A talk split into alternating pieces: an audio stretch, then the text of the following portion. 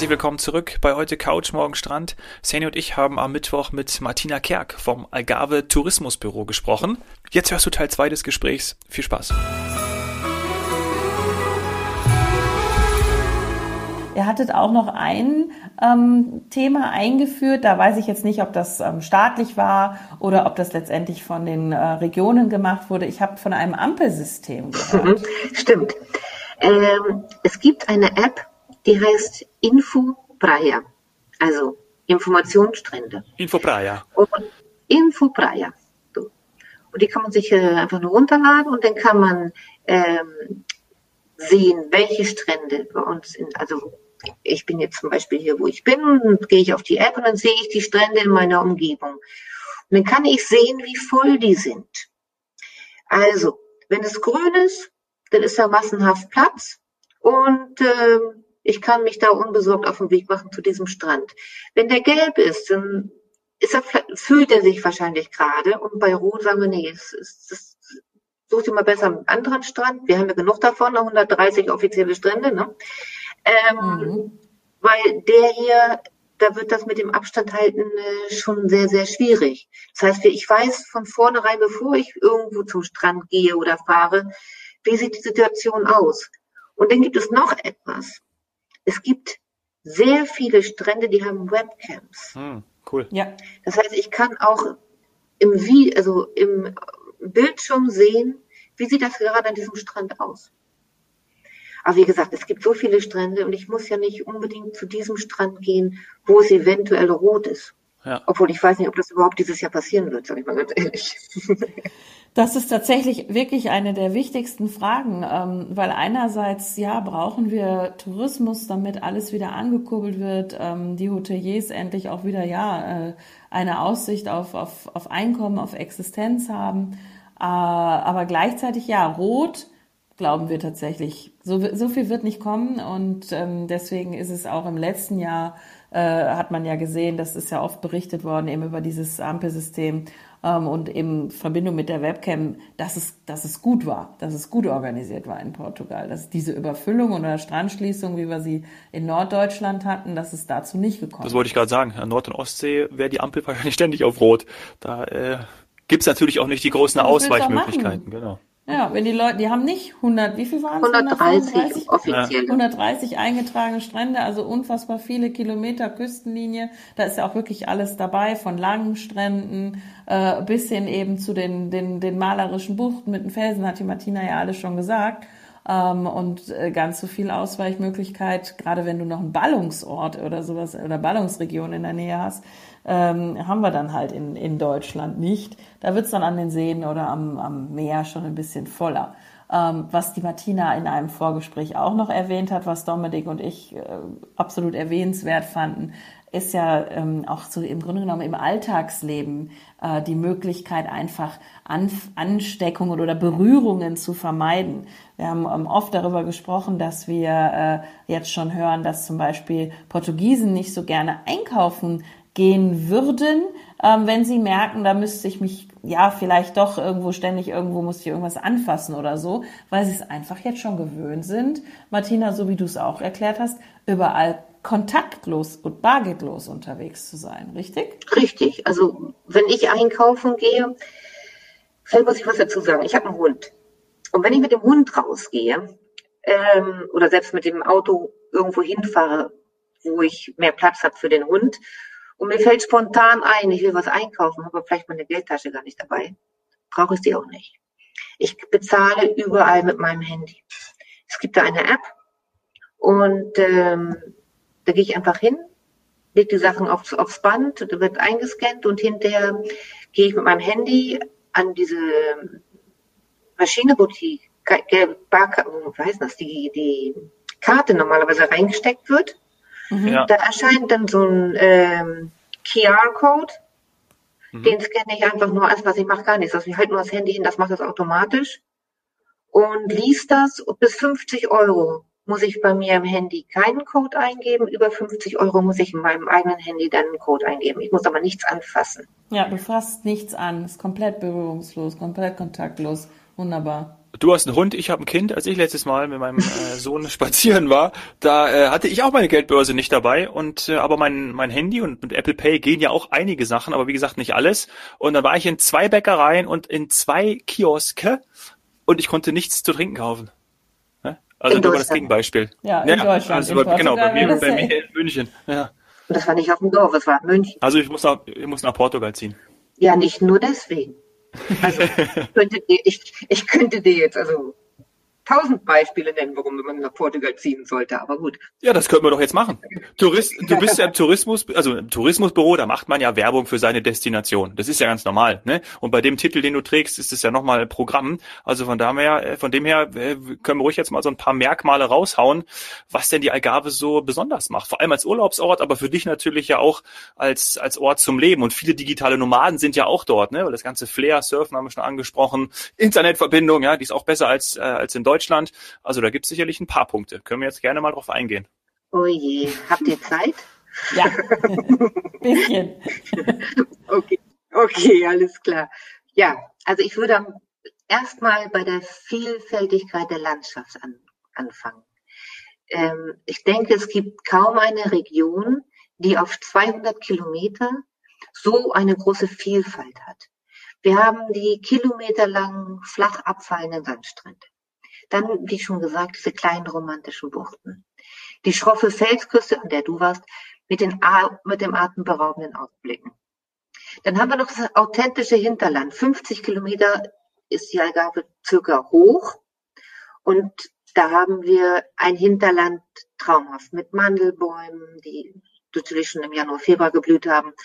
Orangen, Johannes, Feigen, äh, alles. Also man wirft hier einfach nur irgendwie so einen Apfelschnips weg und da wächst sofort was. Es ist unglaublich. Das Hinterland ist unglaublich und das ist leider sehr unbekannt.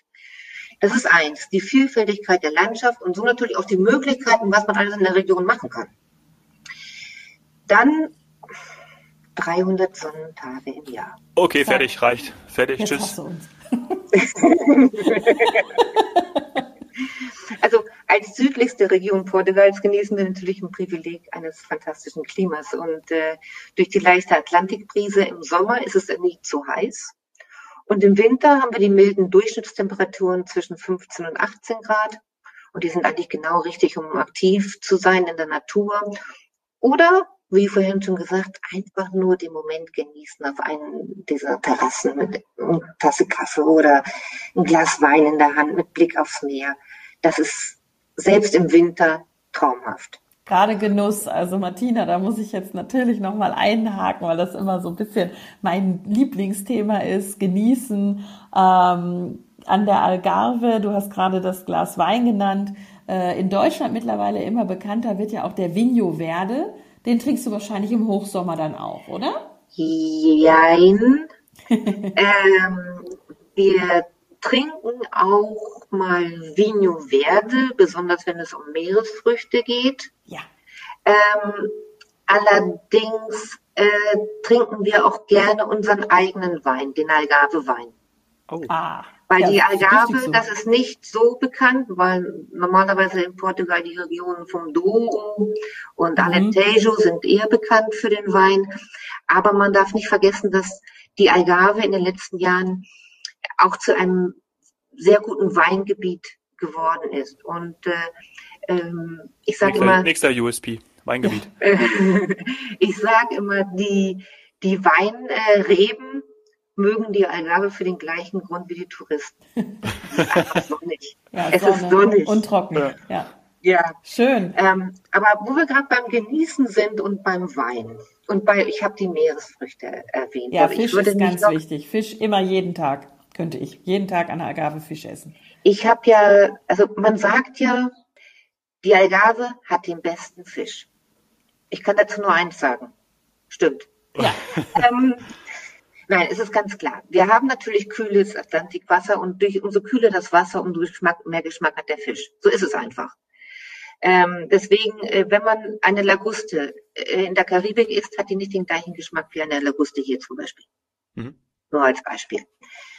Und unsere Küche ist einfach, ich muss es anders sagen, unsere nicht, ist, ist nicht einfach lecker, sondern unsere Küche ist einfach, Komma, ähm, gesund und frisch. Mhm. Und man muss sich jetzt einfach nur, das einzige Problem, was man hier bei uns hat, ist, man muss sich entscheiden, ob man irgendwo in einem kleinen Lokal sitzt, in diesen kleinen alten Lokalen, wo man sich so in die Vergangenheit zurückgezogen fühlt und, und äh, dann noch die Oma sieht, die da am Herd steht und so, oder lieber in einem schicken Strandrestaurant mit Blick aufs Meer, oder für die more sophisticated ähm, haben wir natürlich auch Michelin-Sterne-Restaurants. Es sind sieben Restaurants mit Michelin-Sternen. Oh wow. Von denen, ja, von denen zwei sogar zwei Sterne haben. Hm. Das ist das Villa Joya und äh, Villa Vita Park. Die haben beide zwei Michelin-Sterne. Also in dem Fall sogar auch im Hotel äh, absolute Gourmet-Tempel. Mhm, richtig. Okay, weil wir bleiben ja eh länger und dann können wir an einem Tag das machen, an dem anderen das und am dritten gehen wir zu den Michelin-Jungs. Also Genau, und zwischendurch essen wir halt dadurch, dass wir viel Fisch essen, ist immer ähm, mein Lieblingseffekt ist, dass ich da nicht so zunehme. Also das, und wenn man dann sowieso noch ein bisschen Sport macht, egal ob es jetzt Golfen, Surfen, äh, Mountainbiken oder einfach nur Wandern, Spazieren gehen ist, ähm, man kommt dann ohne extra Kilo nicht im Gepäck, sondern im Gepäck ja, aber auf dem Körper zurück. Weil tatsächlich, du hast gerade gesagt, man hat die eine Schwierigkeit, dass man sich entscheiden muss. Ich finde tatsächlich, Portugal hat ein, oder auch die Algarve hat ähm, eine Herausforderung für uns jetzt hier, sagen wir mal, in, in, in Westmitteldeutschland. Wir können diese Produkte noch nicht so viel hier kaufen. Das heißt, du musst tatsächlich dorthin reisen, wenn du es haben willst. Das ist richtig. Spanische Artikel bekommt man mittlerweile wesentlich häufiger, aber äh, wer die portugiesischen Köstlichkeiten oder auch teilweise den Wein, das ist wirklich schwierig. Die Portugiesen wissen ihn halt selber sehr zu schätzen, konsumieren ihn selbst. und hier bleibt für den Export offensichtlich nicht genug übrig. Das heißt, äh, wir müssen, wir müssen dich besuchen kommen, Martina, um es vor Ort zu genießen, vielleicht dann auch sogar einzukaufen. Denn noch äh, bin ich hier nicht gut versorgt damit. Aber es schmeckt doch sowieso ganz anders, wenn, ja. du, ja, wenn du so. da bist. Also. Ja. Die, pa die Pastel de Nata schmecken äh, in Portugal immer besser, als wenn ich die jetzt hier irgendwo kaufe. Das ist so.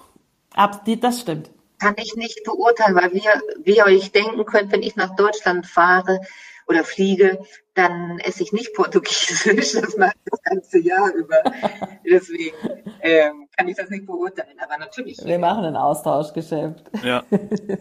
Es wird ein Business. Wir bauen ein Business auf. Sehr gut. Es ist auch, und was, was ich noch sagen wollte, ähm, ich mache mach das Business ja schon ein bisschen länger und ähm, ich bin immer wieder doch noch überrascht davon, ähm, was ich in Portugal entdecke oder auch an der Algarve in so kleinen Märkten. Also als ich das letzte Mal dort war, ähm, bin ich auch direkt in so, ja, wie, bei uns würde man sagen, Tante Emma Laden oder Krämerladen gefahren und habe mir da einfach auch Kräuter gekauft. Ähm, ich, ich finde dort immer wieder etwas und doch, ich bin, ich bin da happy drüber, wenn ich das mitnehmen kann und koche das dann zu Hause. Und für mich ist, für mich ist diese Region immer noch äh, ja, wie du auch gesagt hast, Martina, es hat auch immer noch so, so, ähm, so Geheimtipps und auch kulinarische Geheimtipps. Auch im Hinterland ist es dann wieder anders, weil da eben vielleicht nicht jeden Tag Fisch gegessen wird, aber ganz toll mit Kräutern gekocht wird ähm, und immer frisch. Äh, mein Lieblingsort dort, der ist aber mittlerweile relativ bekannt, da gibt's doch schon den einen oder anderen Touristen. Ähm, ich nenne ihn immer Monchichi von den alten kleinen Teddybärchen, die man da hatte. Ähm, Monchique, ist das richtig ausgesprochen? Monchique, ja. Und ähm, weißt du, warum das Monchique heißt? Nein, nicht wegen Monchichi wahrscheinlich. Mönche? Nein, weniger, weniger. Ähm, Franziskanermönche. Franziskanerkloster sagt was, ja. ne? Okay, also der Franziskus, also Franzis das S wird ja bei uns meistens als SCH ausgesprochen. Mhm. Also es ist ein Francisco. Francisco. Und der, Fra der Francisco hat den Spitznamen Chico. Ah. Okay? Ah. Jeder, der Francisco heißt, der heißt dann abgekürzt Chico. Und Mönch auf Portugiesisch heißt Monge. Monge. Monge Chico. Ja. Monchique. Gebirge. Ja. Monchique Ort. Und da kommt das her. Wegen der Franziskaner. Ach, cool. Ach, sowas mag ich ja. Hat mit gelernt. den kleinen Teddys nichts zu tun. Nee, aber ist für mich immer eine Brücke gewesen. Da war ich ja auch noch was jünger. Ich glaube, das erste Mal war ich an der Algarve, da war ich irgendwie knapp 20. Und äh, das war dann damals meine Eselsbrücke. Aber ist ja erst, ist ja erst fünf Jahre her. Ähm, kommen mhm. wir dann mal zu dem ähm, Punkt, wo wir nämlich gerade dabei sind. Was heißt denn eigentlich Algarve oder wo kommt der Name Algarve her? Da gibt es ja bestimmt auch eine Bedeutung dahinter. Ja, gibt es auch. Frag mich einfach. Ja. Also, die, also wir hatten ja fast 600 Jahre die Mauren an der Algarve. Aber nicht nur an der Algarve. Weil die Algarve und Andalusien war ein Reich damals. Das Maurische Reich äh, war Andalusien und Algarve zusammen. Und wenn wir jetzt auf die Karte gucken, liegt die Algarve im Westen. Der Westen ist Algarve. Mhm. Und aus Algarve, also alles mit Al mhm. ist ja immer irgendwie aus der, aus der Maurenzeit. Ne? Genau, Albenfelder, Algesur und so weiter. Alwurt. Und Algarve ist der Westen. Das war eigentlich der westliche Teil dieses Maurischen Reiches. Ah. Da kommt es her. Toll. Die haben sich damals da ja eine richtig schöne Ecke geschnappt, muss man ja sagen. Also mit, mit Andalusien und eben der Algarve. Also das ist nicht nur, weil es geografisch näher dran lag an Afrika, sondern weil es einfach auch wunderschön ist und wie du auch gesagt hast, Martina, so fruchtbar eben ähm, dort auch eher so viel angebaut werden kann. Und dann eine Sache haben sie ja muss ich sagen, uns auch wirklich positiv, neben der ganzen Ortschaften, der Namen ähm, und Begriffe, also Zucker kenne ich halt eben aus dem Spanischen, das ist auch immer noch ein Begriff von den Mauren, von As, also Azúcar im, im, im Spanischen und äh, die die Bauwerke, dieses dann doch ab und zu mal so so diese verschnörkelten maurischen Architekturen, die kann man immer noch sehen in der Region. Also das ist eine, eine tolle Symbiose. Und nicht nur. Weil dank der Mauren haben wir auch das Bewässerungssystem, die, ähm, die Zisterne, dieses Wasserrad. Das ist alles aus ihrer Zeit. Und die Zitrusbäume. Die Zitrusbäume auch, stimmt. Übrigens, wisst ihr, wisst ihr, wisst ihr, wisst ihr, wo die Apfelsine oder die Orange ursprünglich herkommt? Marokko? Agave. nee, Wisst ihr nicht? Also tatsächlich, nee. nein. Blank. okay. Äh, die meisten sagen ja Orange, wie im Englischen Orange.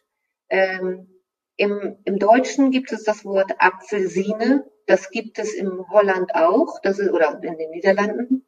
Äh, das ist dann Apfelsine oder irgendwie sowas. Daraus können wir ableiten, Apfel von China. Okay. Die Apfelsine kommt aus China. Ja, doch. Ganz hinten sagt jetzt irgendwas im Gehirn. Das hast du schon mal gewusst, aber vergessen. ist ja der Geschichtsunterricht jetzt hier. Apfelsinen. Ja. Und lass uns doch da mal bleiben bei so ein bisschen äh, äh, Wissen. Dominik, du hattest noch mal rausgesucht, wie viele Einwohner die Algarve hat und wie sich das dann ja. äh, eventuell entwickelt wenn dann die Urlauber da sind. Ja, ich habe es gesehen, nämlich unter knapp unter 500.000 Einwohner sind in der Region Algarve und äh, diese Zahl kann dann in den Sommermonaten tatsächlich auf bis das Dreifache ansteigen. Also wirklich äh, krass, 1,5 Millionen dann.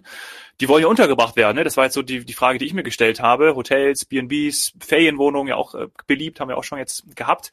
Aber meine Frage zieht darauf ab, wie, wie hat sich das in den letzten Jahren entwickelt? Weil das muss ja irgendwo, man, ich habe immer dieses Beispiel vor Augen, äh, Venedig, äh, glaube ich, 20.000 Einwohner, aber 80 Millionen Gäste pro Jahr. Äh, das ist immer so dieses, dieses absolute Negativbeispiel. Ja. Und ne, das ist ja wirklich äh, ganz, ganz schlimm. Ähm, haben wir auch schon hier in dem Podcast ganz am Anfang mal behandelt. Ähm, aber wie ist, wie ist das in Algarve? Du hast ja mit diesem Anstieg, das Dreifache an, an Einwohnern, wie, wie, wie, wie, wie ist die Entwicklung so in den letzten Jahren da vorangeschritten, Martina? Also muss ich erstmal dazu sagen, dass die Algarve ja kein Ort ist, sondern eine Region. Das heißt, wir haben sehr viel mehr Platz als ein Venedig zum ja. Beispiel. Ähm, und es ist nur das Dreifache und nicht, dass ich kann es gar nicht aus, wie viel hundertfach. Müssen wir nicht. Ich bin auch immer nicht gut. Das lassen wir jetzt mal eben weg. Ähm, also man hat wirklich sehr viel Platz an der Algarve. Und äh, auch wenn es das Angebot schon groß war, Strich ist, ähm, die Entwicklung steht nicht still. Und äh, es werden zahlreiche neue Hotels und Resorts, besonders im Vier- und Fünf-Sterne-Bereich, äh, eröffnet. aber auch familienfreundliche Ferienanlagen, äh, kleine Boutique-Hotels. Ähm, es passiert alles und es geht auch teilweise ein bisschen äh, weg von der Küste, sondern auch es, äh, gibt immer neue, wie soll ich sagen, ähm, Projekte, Unterkünfte. Im, ich Hinterland klingt immer so nach hinten, so weit weg. Wenn ich sage Hinterland, rede ich von meinetwegen 10, 15 Kilometer von, vom genau. Strand entfernt. Okay? Das ist, weil die, wie gesagt, die Algarve ist nur 50 Kilometer hoch oder tief oder mhm. wie man was nennen mag. Auf jeden Fall, ähm, äh, es wird ähm, weiterentwickelt, aber im positiven Sinne. Äh, also nicht wie in den 70er Jahren, wie in einigen Ortschaften, dass man da jetzt irgendwelche Klötzer hinbaut. Nein, es wird in die Natur integriert und ähm, neue Produkte für neue Ansprüche geschaffen. Mhm. Ja, und auch viel, viel erneuert. Also ich habe ja vorhin schon gesagt, ich bin vor 25 Jahren das erste Mal an der Algarve gewesen und hatte dann ja eben auch natürlich so zwei, drei weitere Urlaube, auch das Thema Westalgarve wie du, Dominik, einmal zum Surfen und ähm, beruflich bedingt hatte ich dann allerdings auch eine, sagen wir mal, Durststrecke. Ich war dann einige Jahre nicht an der Algarve. Und jetzt in den letzten Jahren wieder dorthin zu fahren und zu sehen, wie bestehende Hotels, bestehende Anlagen renoviert wurden, allerdings mit so viel Geschmack, Liebe zum Detail und auch eben immer nachhaltig. Ähm, das merkt man, dass das Portugal einfach sehr, sehr wichtig ist, dass es auch an der Algarve wichtig ist und das ist toll umgesetzt worden. Das hat mich gefreut, weil es hat, es gab immer, sagen wir mal, so eine Zeit mit einem kleinen, ich weiß nicht, nennt man das Investitionsstau oder so einen kleinen so, so, so ein Leck, wo man einfach gemerkt hat, jetzt wäre es so langsam an der Zeit und die Zeit ist dann gekommen und das Ergebnis ist, lässt sich absolut sehen. Also wer jetzt schon länger nicht mehr an der Algarve war, nochmal hinfahren. Einfach nochmal anschauen. Das ist richtig, richtig gut geworden. Und ich meine, ja, andere Orte waren immer schon süß. Lagos ist, ist total bekannt und ist gut gewachsen, ist schön. Ähm, und die ganzen Urlaubsorte haben für die verschiedensten Interessen, so eigene Bereiche. Man hat auch immer noch direkt am Meer Alt, also so ein Altstadt-Feeling ähm, in einigen Orten. Das ist total schön. Das findet man in, in vielen Urlaubsländern dann nicht mehr so hm. ursprünglich. Hast du denn ein Lieblingsplätzchen an der Algarve, Martina? Naja, ich weiß nicht, ob man das noch hört, weil ich bin ja nur im Nordlicht. Ne? Nein, Und, gar nicht. Ähm, Hört man nicht. nee. ähm, naja, und ähm, ich sage ich sage immer, das sage ich schon seit so vielen Jahren, das ist wahrscheinlich schon so ein, so ein alter Witz in Deutschland, aber ich, bei uns ist das so flach, ich kann am Samstag schon sehen, wer mich am Sonntag besuchen kommt. Ähm, und so habe ich das auch immer gerne. Ich bin also im Gegensatz zu den meisten, die die beeindruckenden Felsformationen äh, angöttern, sage ich mal, die in der Sonne so goldfarben leuchten mit den Buchten und die ganzen Skulpturen, die sich aus diesen Felsen bilden und so weiter. Das ist schön anzusehen, aber mein Herz schlägt für die kilometerlangen Sandstrände. Und besonders gern mag ich die Ilha de Tavira, also die Insel vor Tavera. Also du bist im Osten ähm, jetzt liegt, relativ, ne? Richtung ich spanische bin wieder Grenze, zwischen, genau.